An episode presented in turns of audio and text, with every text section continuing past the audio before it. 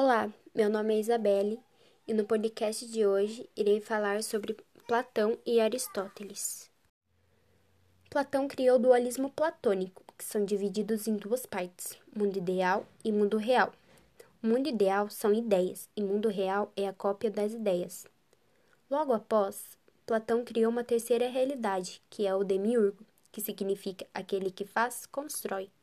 Ele buscou ideias externas do mundo inteligível como modelo e se deu forma à matéria indeterminada. Ele criou o mito da caverna, que ajuda a entender a evolução do conhecimento.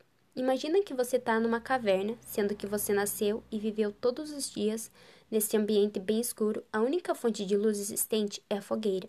Só que as coisas que você viu são suas próprias sombras, que é produzido pela chama, um dos personagens consegue escapar da prisão e ir para o exterior, o mundo real, e fica assustado.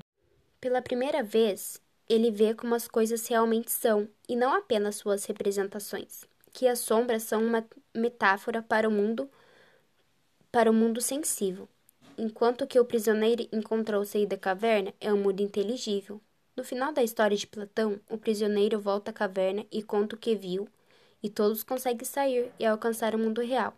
Outros conceitos foram inventados baseados no dualismo platônico. Um deles são a teoria platônica da reminiscências. Funciona mais ou menos assim. No primeiro momento, nossa alma está no mundo inteligível. Ao nascermos, nosso espírito migra do mundo inteligível para o mundo sensível, o plano terreno onde vivemos.